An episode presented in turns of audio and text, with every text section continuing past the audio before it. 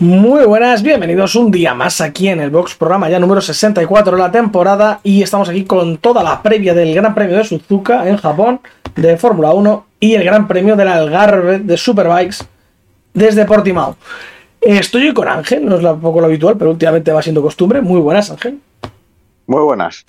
Y nada, llegamos a Suzuka, un circuito a mí me gusta, entretenido, uno del favorito de Pedro de la Rosa, tengo entendido, y uno de los favoritos también de Fernando, que tras, bueno, pues la mala carrera de Singapur, pues viene aquí a intentar quitarse las malas sensaciones, ¿no? ¿Qué te parece a ti Suzuka, Ángel, como circuito? Pues Suzuka es un clasicazo, es un circuito espectacular de estos de, de tierra, o sea, asfal- asfalto muy, muy, muy, muy, muy estrecho. Los errores se pagan, que se lo digan a Verstappen. Y es un circuito precioso, muy histórico. Tenemos situaciones como, por ejemplo, el adelantamiento de Alonso a Schumacher en la 130R, eh, Senna Prost en, eh, dos veces. O sea, es increíble. El circuito es increíble, tremendamente técnico. Para el, para el piloto es una pasada. Mm. Luego, en cuanto al tema de motores, viene Fernando bastante jodido. No va a penalizar en Suzuka, van a intentar eh, aguantar hasta Austin, sí, ¿no? Que es el que queda. Sí. Hasta Austin y penalizar allí. Pero bueno, parece que por lo visto el motor va a ir con menos potencia que en otros circuitos. O sea, ya, no, ya empezamos fastidiados con el Alpine. Es que es el tema que acabo de decir, es que para el piloto es una pasada, pero para el espectador mm, los adelantamientos son complicados. O sea, es muy difícil adelantar ¿Cuántas zonas de DRS hay? Una.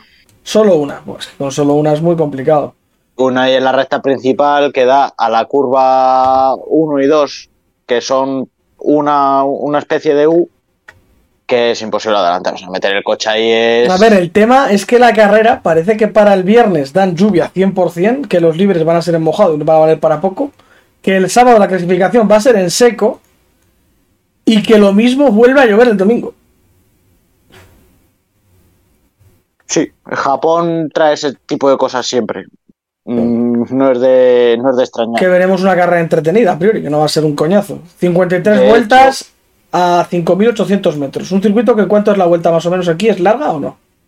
Es- no es larga de distancia, pero de tiempo sí. Sí, porque tiene Porque- zonas muy viradas también, me estoy fijando aquí. Tiene muchísima enlazada, zona, alguna zona lenta. Pues de la 3 a la 7 son Promedio. cuatro curvas haciendo es, eh, serpenteante. Es, es un espectáculo. Es un espectáculo. Y la recta es cortita, sí. Es que claro, es difícil. La- y la contrarrecta es que es igual de larga que la recta, es que no hay más. Sí, y, y lo mismo, pasa exactamente lo mismo, con que son así larguillas. Hmm. Lo primero, en la contrarrecta no hay DRS. Y lo segundo, que das a la 130R, que es una curva a fondo, que es, por, lo he dicho antes de Alonso, que meter el coche ahí es, es jugártela. O sea, es jugártela mucho y seguramente estrellarte.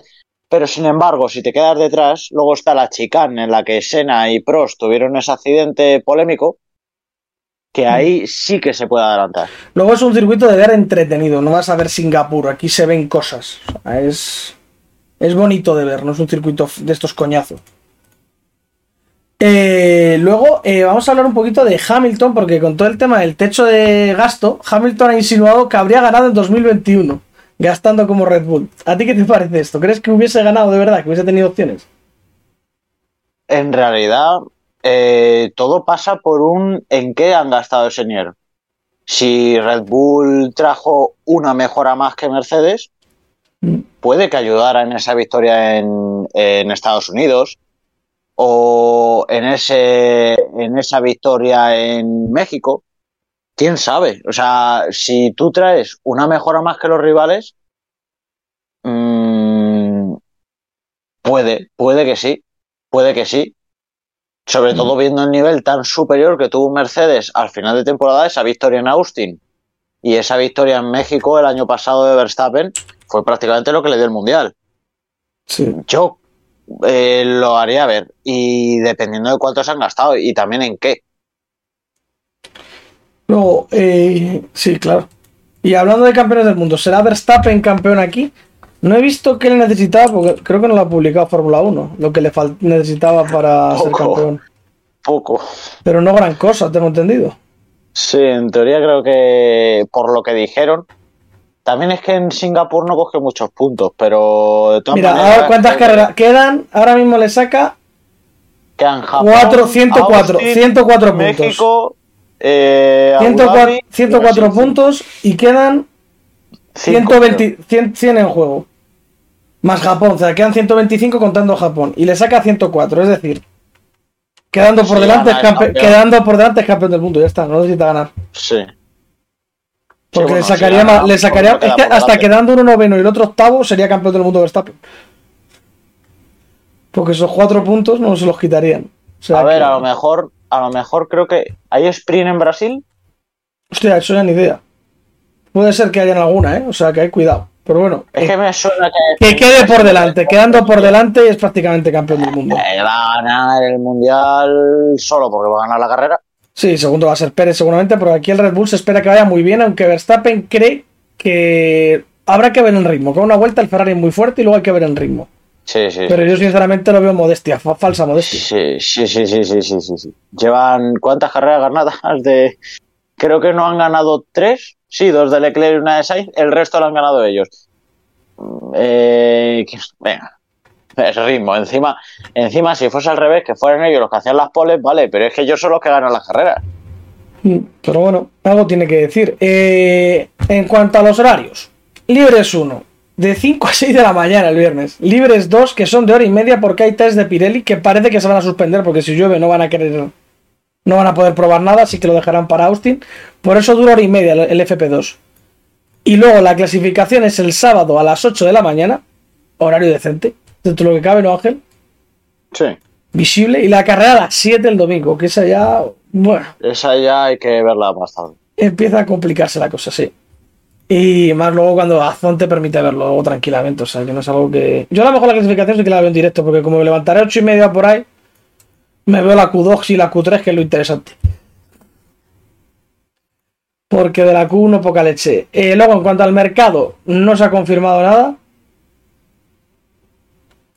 No, Ángel, o sea, de Gasly seguimos igual. Eh, sí, mm, lo que sabemos. Si no está en Alfa Tauri el año que viene, es porque algo muy raro ha pasado, porque seguramente vaya al PIN. Y es el equipo soñado desde hace un montón de tiempo de hecho, una curiosidad así tonta que me he acordado el otro día es que si seguís un poco los juegos así de Fórmula 1, un fichaje de los que se da, es casualidad, pero un fichaje de los que se da casi siempre en todos los juegos de Fórmula 1 es Gasly por Alpine. Es curiosísimo y es tontísimo, pero es en serio, o sea, no es la primera trayectoria de alguien que conozco o, o mía incluso que acaba Gasly en Alpine. Bueno, tengo yo una en la que está en Red Bull, cosa, cosa extrañísima. Pero bueno, que sí, está cantado que eh, Gasly Alpine y Ricciardo seguramente probador de, de McLaren. Hmm. Y luego, en cuanto a los españoles, Fernando, pues pocas esperanzas, sinceramente. Aunque es un circuito que le gusta, veremos. Y luego, luego Sainz que dice que el objetivo es tener un fin de semana en el que podamos ser más rápidos en la clasificación y en la carrera. Ese es el mayor reto para nosotros. Vamos, que no ha dicho nada. No ha dicho nada diferente desde la cuarta carrera del Mundial. Como siempre, con esa cara de tonto que tiene y ha soltado la de el objetivo no es retrasar el título de Verstappen, es ganar. Dice que Ferrari necesita una victoria antes de acabar la temporada. Pues como tenga que ganar él, que esperen sentados. Hostia, es que 18 segundos en la carrera de Singapur, ¿eh? Estaba luego, en algún momento de la carrera. Luego Pérez ha sacado la, baja del, la baza del racismo. ¿Alguno cree que un mexicano no puede luchar con los mejores? Normal, es que es muy malo. No porque sea mexicano, es porque es muy malo. Alpine que ha explicado sus problemas de motor y se ha defendido diciendo se ha hecho un gran trabajo pero siempre se hizo sabiendo que buscaríamos el rendimiento y que tendríamos problemas que arreglar la fiabilidad y creo que esa es una forma valiente de avanzar, ¿no? de vez en cuando te pillan los problemas como a todo el mundo. A ver, en realidad tiene lógica porque eh, el, el motor está congelado. Pero si hay problemas de fiabilidad, se pueden solucionar. O sea, Ferrari, por ejemplo, ha seguido trayendo evoluciones del motor de combustión, aunque lo tenía ya homologado, pero eh, reforzando el propio motor. Eso se puede hacer, es legal. Mientras no dé rendimiento extra, se puede hacer. O sea que, en teoría, lo dijo Christian Horner al principio de temporada y fíjate si les ha salido bien. Sí. Es mejor hacer un coche rápido fiable que un coche fiable rápido. O sea, es más, es más factible, más, mm, más, mejor, por así decirlo. O sea, en teoría tienen, tienen razón. El problema cuál es? Que no es ni fiable ni es rápido. Con Ocon creen que van a terminar la temporada sin penalizar. Con Alonso ya no está tan claro. Y aún no saben por qué se jodieron los coches en la última carrera.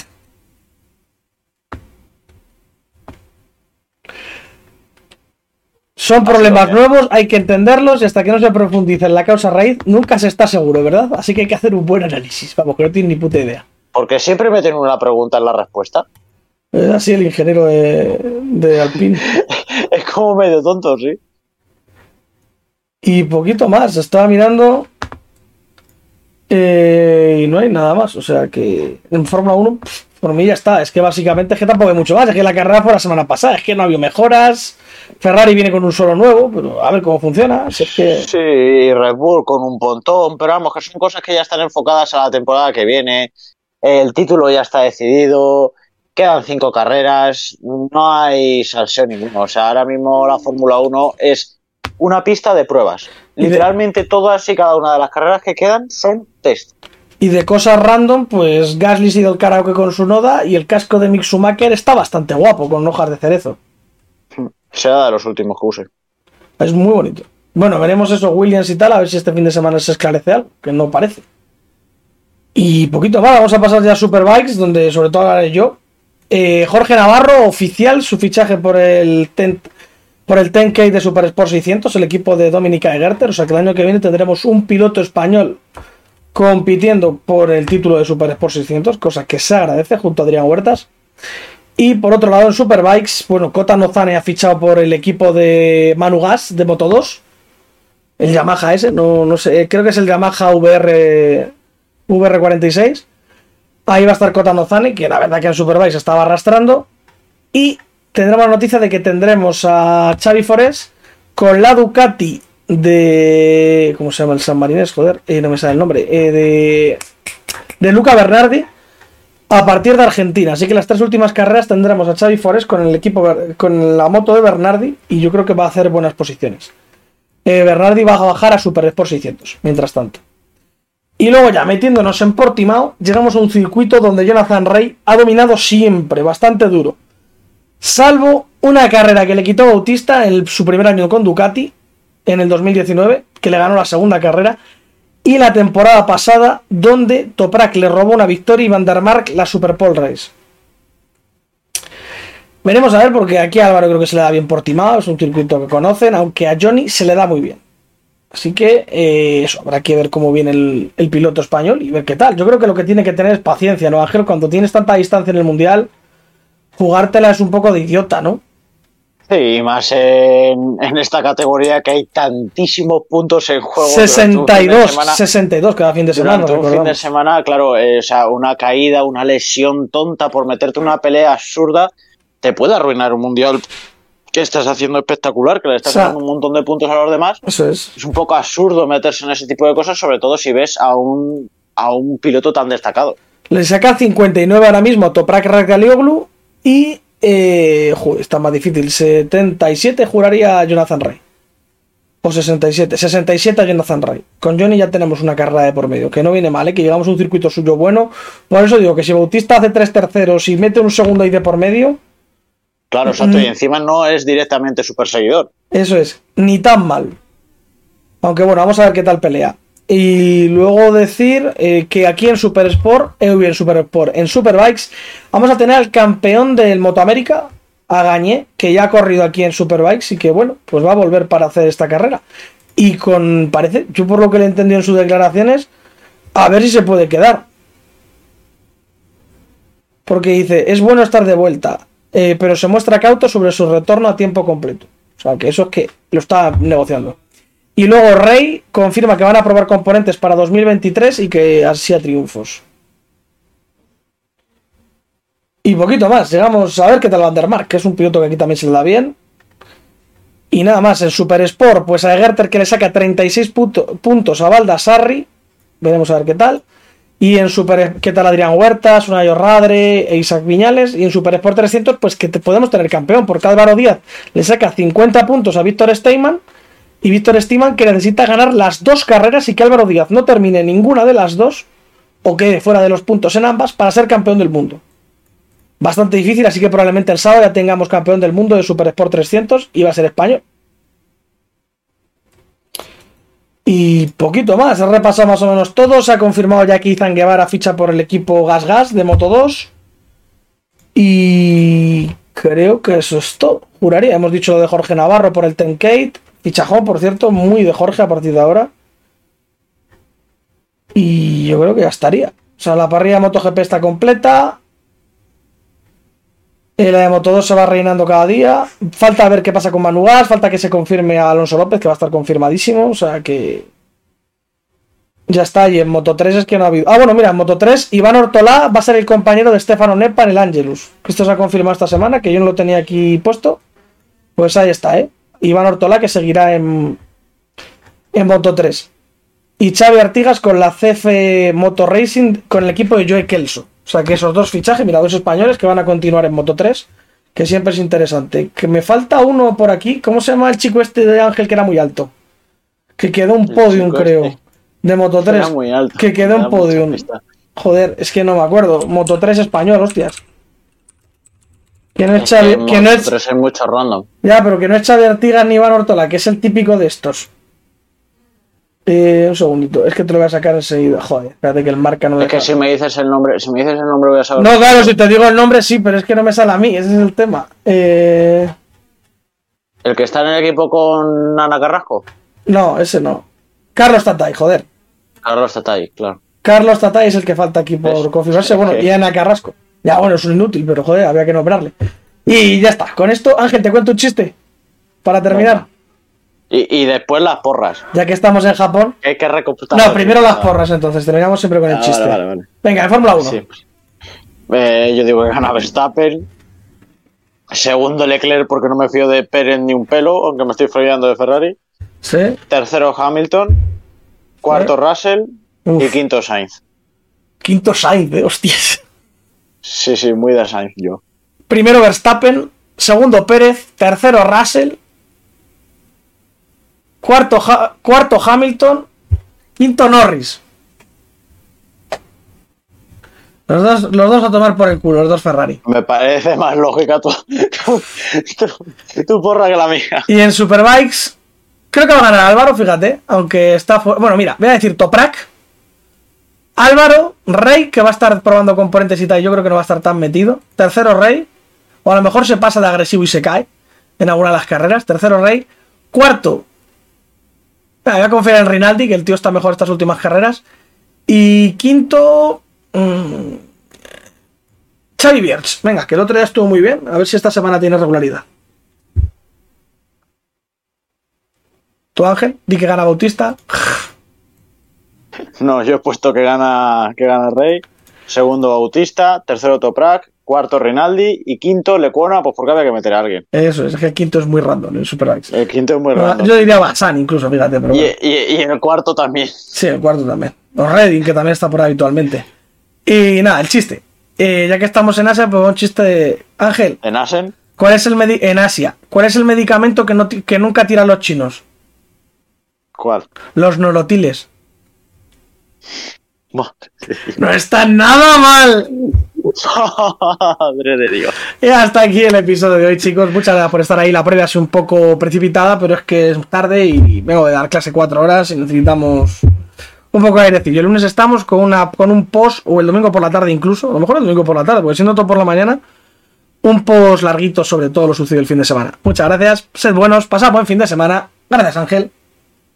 Nada, a los oyentes por escuchar ese chiste y seguir con vida. Hasta luego, adiós.